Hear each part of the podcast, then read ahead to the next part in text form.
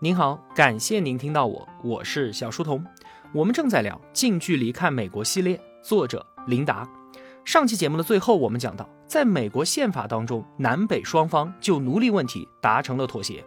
给了南方二十年的缓冲时间，而南方呢，也愿意朝着废奴的方向去努力。美国平等自由的建国原则得以确立了下来。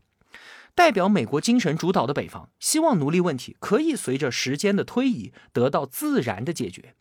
建国之后啊，北方各州纷纷立法废除了奴隶制，完成了自我革命。在他们看来呢，奴隶制的终结很明显，这就是人心所向、大势所趋嘛。可是历史的河流偏偏就拐了个弯，没有朝他们以为的方向前进。为什么呢？首当其冲就是技术发生了革新，轧棉机的出现让棉花的产出效率一下子提升了一千倍，棉花一夜之间就成了南方的白色金矿，而棉田当中需要数量庞大的劳动力来把这些金矿都给开采出来。当时的土地相对于人口来说啊，那几乎就是无穷无尽的。这个时候想让南方废奴，就等于是让他关掉自己家拥有的金矿，他怎么可能会愿意呢？所以第一方面就是经济利益发挥了巨大的作用，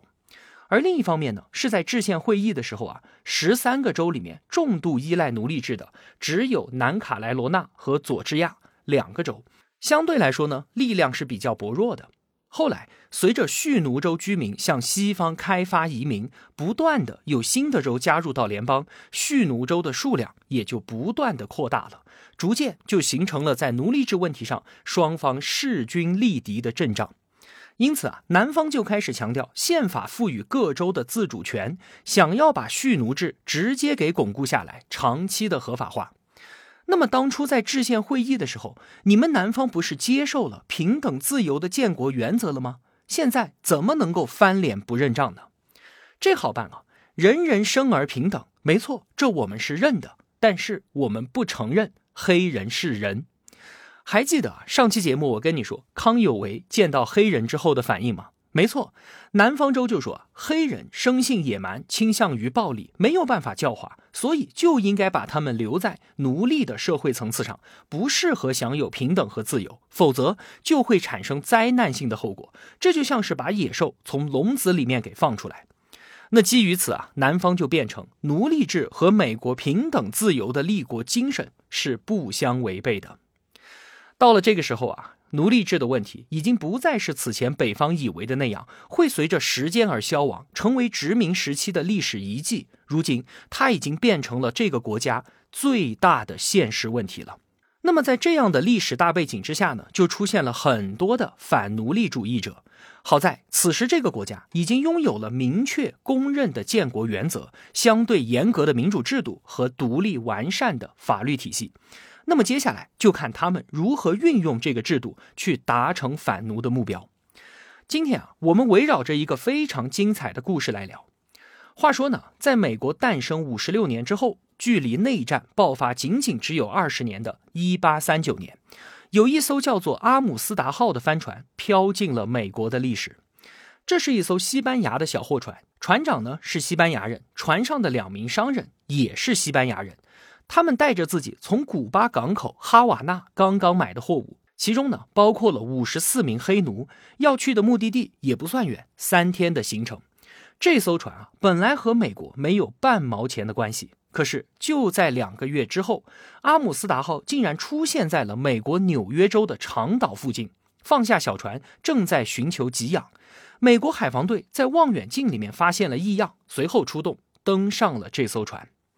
一上船啊，就发现情况不对，破败的甲板上一片狼藉，几十个赤裸的黑人看起来是饥渴交迫，他们手里面拿着甘蔗刀，惊恐地注视着上船来的海军。这个时候，两个白人突然从船舱里面冲了出来，一下子跪在甲板上，大哭着求救。原来啊，这就是那两个西班牙商人。据他们说，船上发生了暴动，领头的那个黑人叫做辛盖。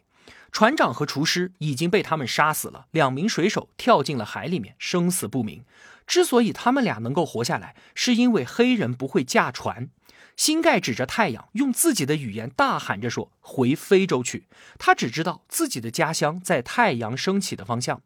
两个商人搞懂了辛盖的意思，但是他们当然知道非洲不能去。一来呢，这艘小船根本就不适合远航；二来呢，就算真的能够到非洲，那么登岸之后，他们俩还有什么理由能活下来呢？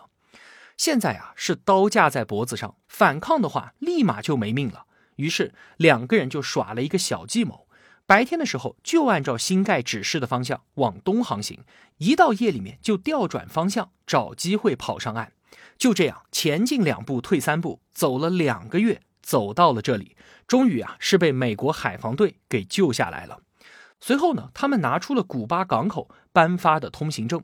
证明船上的商品和这几十名黑人都是他们的货物。而另一边的那帮黑人，他们只会说非洲土语，根本没有办法交流。反正啊，不管究竟如何，连人带船先押回去再说。就在回去的时候，海防队多了个心眼，他们没有把船直接带到就近的纽约，而是去到邻近的康涅狄格。为什么要舍近求远呢？当时啊，吃海洋饭的人都知道有一条海上救难公约。由于啊，当时的航海是高危行业，如果有人在海上救下了一条遇难的船，那么救助者就可以依据这条公约获得船上的一部分货物。那这和避开纽约跑到康涅狄格有什么关系呢？这艘船里有多少值钱的货物暂且不知道，但是船上这几十名黑奴，海防队员是看见了，这可是一笔巨大的财富啊！而当下，纽约已经是一个自由州了，而同为北方州的康涅狄格废奴进程比较缓慢，还可以合法蓄奴。于是，海防队果断地带着这笔撞上的财富，迅速离开了纽约。随后呢，康涅狄格州的联邦地区法庭就接手了阿姆斯达号案。初步看来啊，这个案子至少涉及三个层面。首先，两名西班牙商人要求船上的货物交还给他们，因为这些都是他们的私有财产。其次呢，海防队要求按照海上救助公约分得船上的部分财产。最后，如果船上真的发生了暴动，杀了人，那么就要考虑是不是要对这帮黑人提起海盗罪和谋杀罪的诉讼。这个案件啊，在美国迅速就引起了反奴隶主义者的注意，他们自发成立了阿姆斯达委员会，通过媒体向公众宣传这个案件，并且筹集资金帮黑人打官司，帮助他们解决在监狱当中的生活问题。同时啊，他们也想利用这个案件，对于现有的法律发起挑战，推动废奴立法的前进。在美国，法律并不是什么皇上的圣旨，也不是某个上级集团的指令性文件，它就是一个州之内的民众共同认可的契约。如果民众的观念前进了一步，过去陈旧的契约遭到了质疑，或者说有一个新的案件对已有的法律造成了冲击，那么就有可能带来法律的进步，甚至引发新的立法，达成新的契约。我们知道啊，美国的法律是成文法和判例法相结合。在判例法当中，法院的判决和法官的意见都是具有法律权威的。前面的判决会在解决后续类似案件的时候起到指导性的作用。这也就是美国所谓的里程碑案件。美国进步的很多脚印都是由最高法院的一个个判例所组成的。这些啊，我们在之前的节目当中都有提到过。这也是美国民众能够对现行法律发起挑战的基础，也是反奴隶主义者们想要借阿姆斯达号案对于奴隶制发起攻击的基础。代理了这个案件的委员会律师很快就发觉，黑人新盖他们的身份很可能隐藏着一个大秘密。在这里啊，需要交代一下背景。那个年代不仅仅是美国，世界老大英国也出现了强有力的反奴隶的力量。英国也就立法禁止了奴隶贸易，而且通过国际协议试图完全斩断往来非洲的贩奴路线。这个案件发生的十九年前，也就是一八一七年，西班牙王朝迫于英国老大的压力，签订了协议，在西班牙的殖民地古巴也就同时颁布了反奴隶交易法。这里啊，我们就需要区分一下禁止奴隶贸易和废除奴隶制度这二者之间的区别。禁止奴隶贸易，它只是整个废奴过程的其中一个步骤。禁止奴隶贸易是不准再从非洲进口奴隶，但是呢，国内持有和交易奴隶依然是合法的。比方说，美国就在宪法当中明确，一八零八年禁止了跨大西洋的奴隶贸易，不准再进口奴隶了。而奴隶制度的废除呢，是从法律上不再承认人身奴隶的合法性。在此之后，国内再持有和交易奴隶，那么全都是违法的了。这就涉及到整个社会系统的根本性改变。美国废除奴隶制度是在禁止奴隶贸易五十七年之后，也就是南北战争结束之后的一八六五年才最终完成的。那既然古巴在一八一七年就已经禁止了奴隶贸易，到阿姆斯达号案的时候，这已经过去了十九年了。而西班牙商人所拿出的通行证又证明新盖他们的身份是合法的拉丁裔黑人。这说明什么？说明这些黑人至少在古巴已经生活了十九年了。那他们怎么可能完全不会说西班牙语呢？甚至连一句都听不懂。还有，在监狱里面，警察拿着通行证，照着上面的西班牙名字，大声的对黑人点名的时候，所有黑人对于自己的名字毫无反应。因此啊，黑人的律师就高度怀疑，新盖他们根本就不是什么合法的奴隶，而是最近才从非洲被带过去的。对于西班牙商人手中最有力的证据，也就是古巴当局颁发的那个通行证的真实性，提出了质疑。如果说新盖他们是自由人，而不是合法奴隶的话，那么他们在船上的行为就很有可能被认定为自卫，而非暴动。你看，辩护思路一下子就清晰了。所以啊，当务之急就是想办法和新盖他们取得交流，从他们口中了解到此前到底发生了些什么。几经波折之后啊，换了几个翻译都不行，最后呢是找来了耶鲁大学的语言学教授，才打破了语言壁垒。新盖终于说出了他自己的故事。话说呢，半年前，新盖在自己家附近被绑架了，卖到了西非最大的奴隶市场，绑架他的人也是黑人。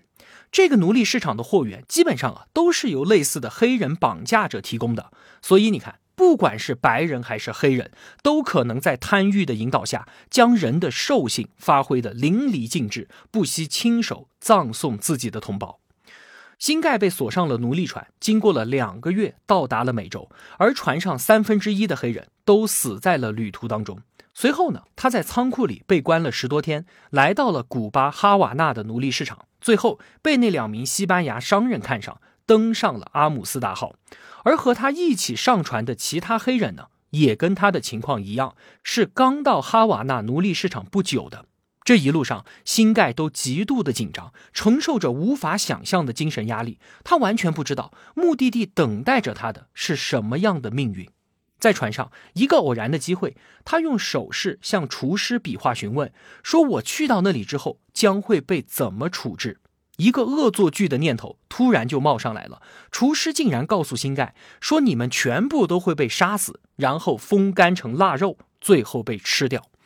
这个厨子啊，怎么都想不到自己一个恶毒的玩笑会打开了地狱的大门。当天夜里，新盖就撬开枷锁，带着黑人们从随船的货物当中找到了甘蔗刀，冲出了船舱。最后，阿姆斯达号被猩红的鲜血所覆盖。听完了新盖的故事啊，律师告诉他说，他们是朋友，是要帮助他们回到非洲家乡的。新盖的脸上第一次露出了宽慰的表情。尽管他还不可能明白什么是法庭，什么是律师，也没有办法明白为什么在这遥远的白人土地上会有这样一帮朋友愿意帮助他们。与此同时啊，另外一个强大的力量也介入到了这个案件当中。事发后不久，古巴所属的西班牙王朝就通过外交途径找到了当时的美国总统。当时啊，第八任美国总统是马丁·范布伦。这是一个以政治谋略和党派组织能力著称、很有手腕的一个政治人物，也是美国民主党的创始人之一。范布伦是第一位没有英国血统的美国总统，他们家庭是荷兰移民。同时呢，因为他自己的身材比较矮小，于是人送外号“小巧的荷兰人”。西班牙女王的使者找到范布伦，要求美国政府立刻将阿姆斯达号连人带船全部交还给古巴。他提的这个要求啊，其实是有理有据的。为什么？因为呢，当时啊，海上航行的船只经常都会因为各种各样的原因进入到其他国家。那为了避免有人见财起意，直接给吞了，所以呢，各国就签署了平克尼国际协定。依据对等原则，各国政府都有责任将遇难的船只及船上的一切财产全部交还给他原来所属的国家。西班牙使者啊，他自己也想不到，提出的这个要求其实是帮了范布伦总统一个大忙。怎么回事呢？此时啊，已经是一八三九年的秋天了，第二年就要举行大选。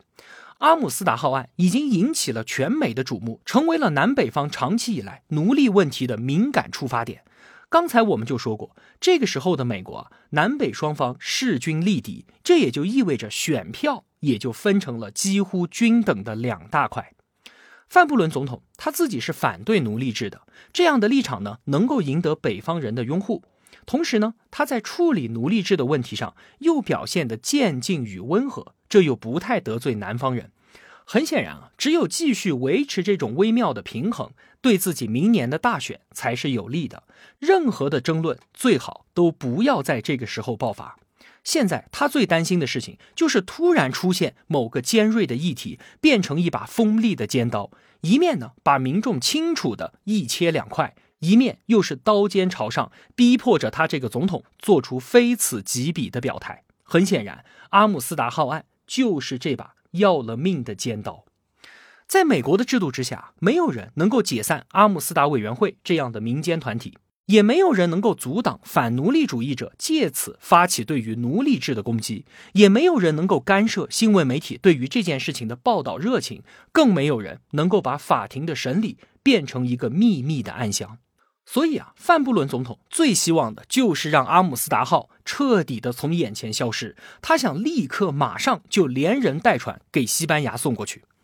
从他的身上啊，我们也看到了，想要推动一个大的社会变革，如果仅仅指望某个在位的政治人物，大概率是不可能的。因为这样的人物往往又会有太多的政治利益和顾忌，常常受到各方利益的牵制。即便他曾经有过变革的激情和理想，也会在瞻前顾后之间零零散散的失落掉。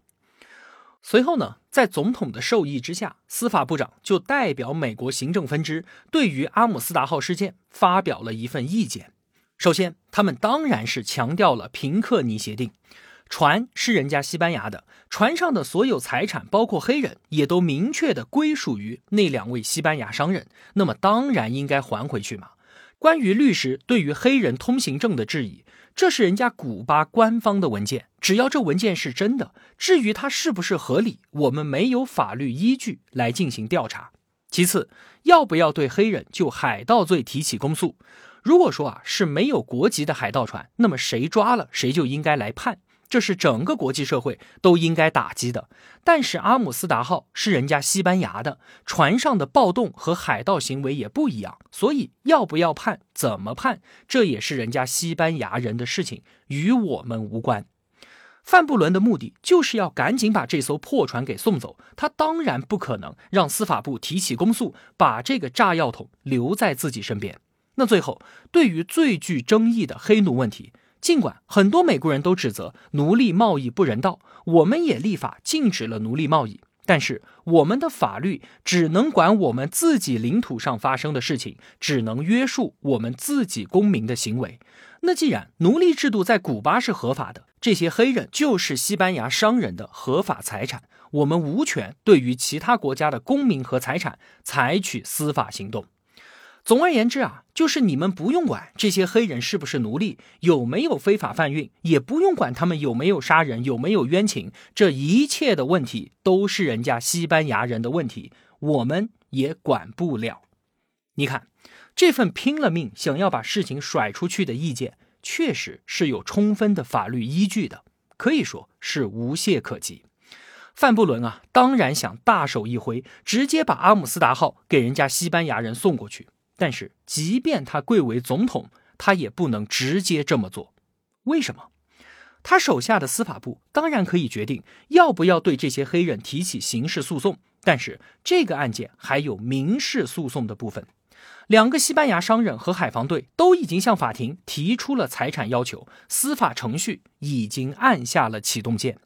在美国的政治结构当中啊，行政分支是无权干涉司法独立的。就算总统有理由执行平克尼协定，也要等到司法程序结束之后。当时啊，白宫的人向西班牙大使解释美国这个分权安排，也是相当的费力。毕竟啊，哪怕是到了今天，也还有这么多人认为美国总统就是个一言九鼎，所有事情都可以拍板决定的国王般的角色。尽管难以对司法分支插手，范布伦也不甘心就这么坐以待判。他做了两件事儿，一个呢是让司法部手下的一名联邦检察官直接向法庭提请申诉，要求根据平克尼协定将包括黑人在内的阿姆斯达号归还给西班牙。行政分支直接以申诉人的身份合法的闯入了法庭，这就有了一个在法庭上发言、影响判决结果的机会。另一件事情啊，做的就很不合规矩了。范布伦秘密的从海军调来了一艘船，静静的在法院所在的港口等着。只要判决结果一出，无论是把黑人判给西班牙商人，还是支持交还给西班牙当局，当天晚上就把这些黑人装船送走。这么做的目的很简单，就是不给这些黑人继续上诉的机会。白宫将整个行动列为最高机密。这当然是一个非同寻常的干扰司法的举动。黑人和他们的律师后路已经被范布伦给切断了，他们必须要在司法程序当中获胜。可是啊，他们对于打赢这场官司很没信心。一方面，当然是因为证据不足，而法庭是最讲证据的地方。西班牙商人他们手里面有古巴当局颁布的通行证，有对于船上黑人合法的奴隶证明。如果有需要，古巴当局甚至能够提供相关的证人，比方说签发通行证的官员等等。而黑人的律师这边呢，尽管他们相信新盖所说的都是真的，但是他们却拿不出有效的证据证明他们是自由人。虽然从不会说西班牙语、不知道自己的西班牙名字可以推断他们根本就没有在古巴长时间的生活，但是这些都是间接证据啊。另外，让黑人律师们担心的还有一个重要原因，那就是审理本案的裘迪森法官是一个众所周知的有种族偏见的人，而他也正是凭借自己的保守立场，才能在康涅狄格州取得今天的地位。同时，他还是一个很有政治野心的人，这也是总统范布伦对这一次审理结果充满信心的原因所在。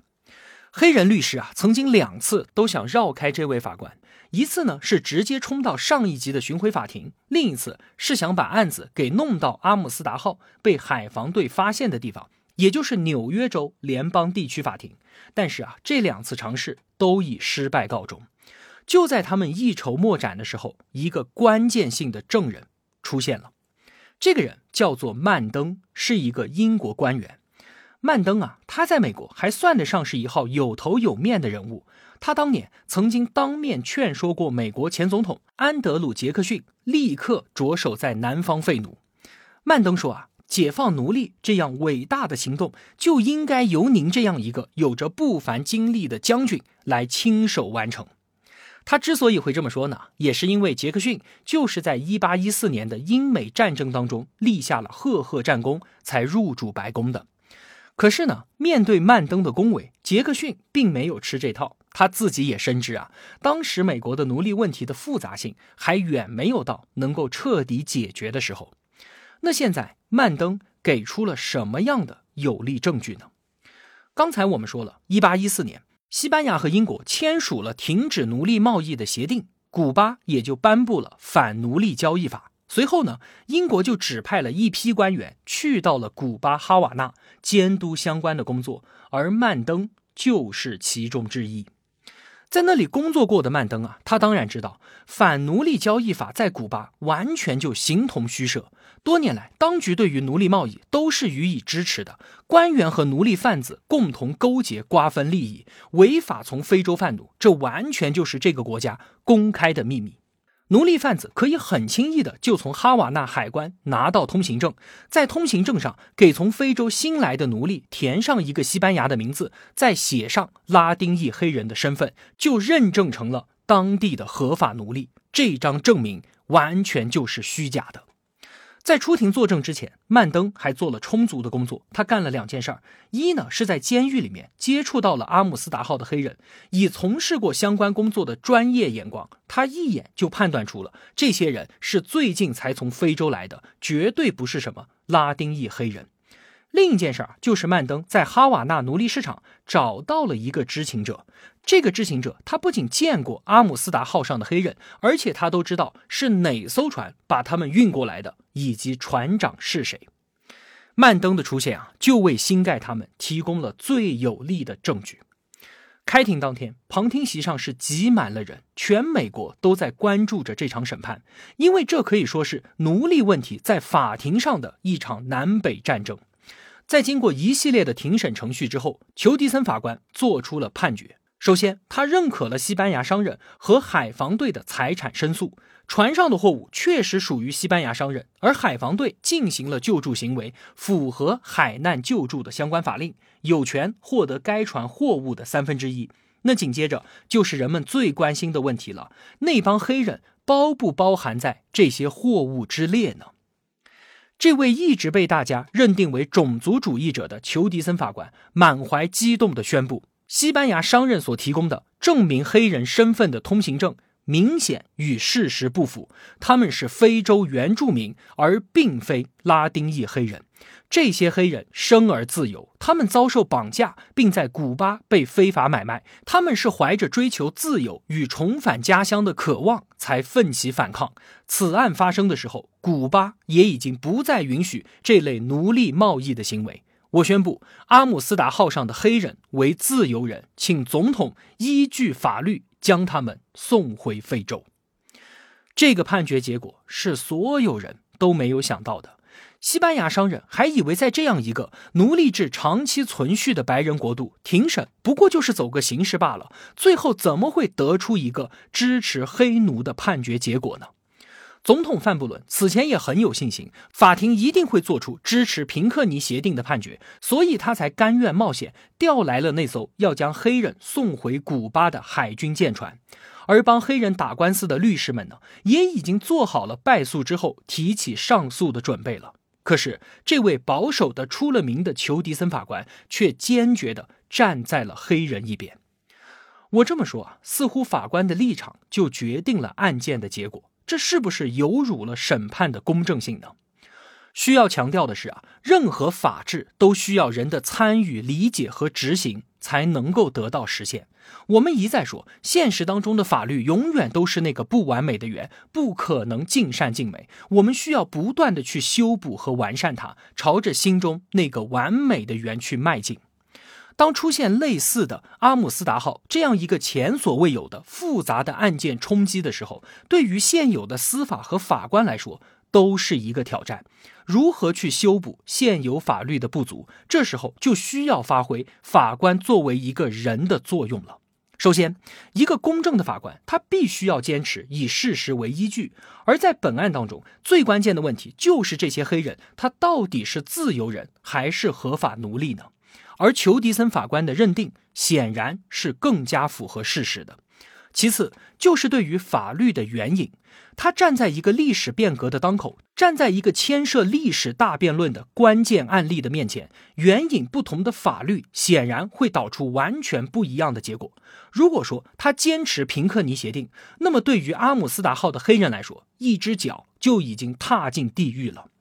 曼登私下里就说：“如果这些黑人被送回古巴，那他们只有死路一条。”西班牙公使也曾经警告过美国外交部长，说：“对于阿姆斯达号暴动的宽恕，无疑就是在鼓励其他奴隶也揭竿而起。”裘迪森法官的判决依据，并非只是自己个人的好恶，而是一个更高的判断标准，那就是自然法，也就是是否符合人性。是否符合人道？在人与兽之间，是不是更靠近人的一边？美国在建国的时候，完全没有给自己定出什么宏伟的社会蓝图，而只有看上去极为朴素的个人愿望。那就是人人生而平等，有生命权、自由权和追求幸福的权利。在提出这个愿望的时候，他们还存在着很大的历史局限性。比如说，我们这两期节目所讨论的关于奴隶制的问题，关于种族歧视的问题。但是，这个朴素的建国理念，无疑是最贴近自然法的。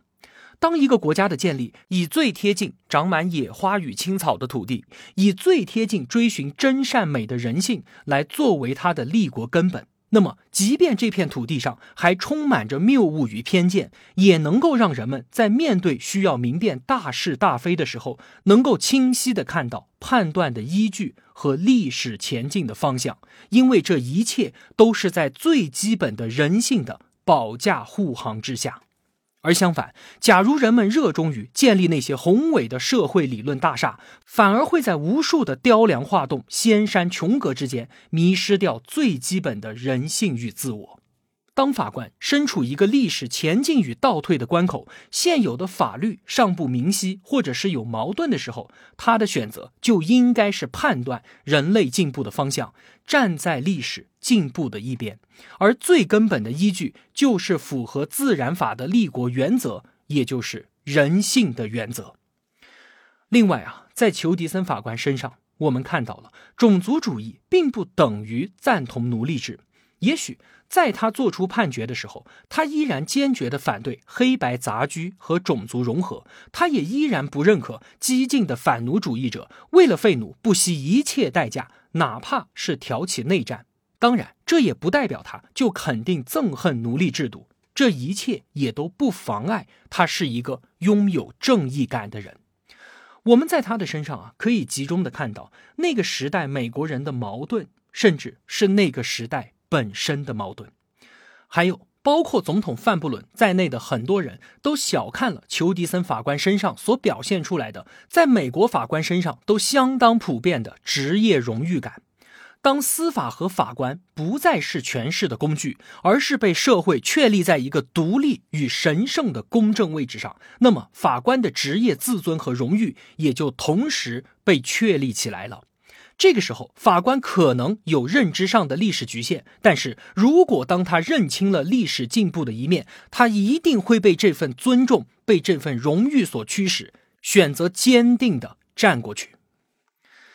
后来呀，范布伦总统干预司法的最高机密，在九个月之后被媒体完整详细的公布于天下。第二年竞选连任也失败了。他的落选和阿姆斯达号案有很大的关系，因为他对于奴隶制的态度和所作所为，让他失去了四年前支持他入主白宫的六个北方州的选票。而这个结果似乎也是在告诫着世人：如果当一个社会问题已经变得如此激烈、不可回避的时候，作为一个政治人物，如果他没有强烈的历史责任感，而只是考虑寻求平衡的话，那么他的处境只会像一个吃力的走钢丝的杂技演员，最后也必然被历史所抛弃。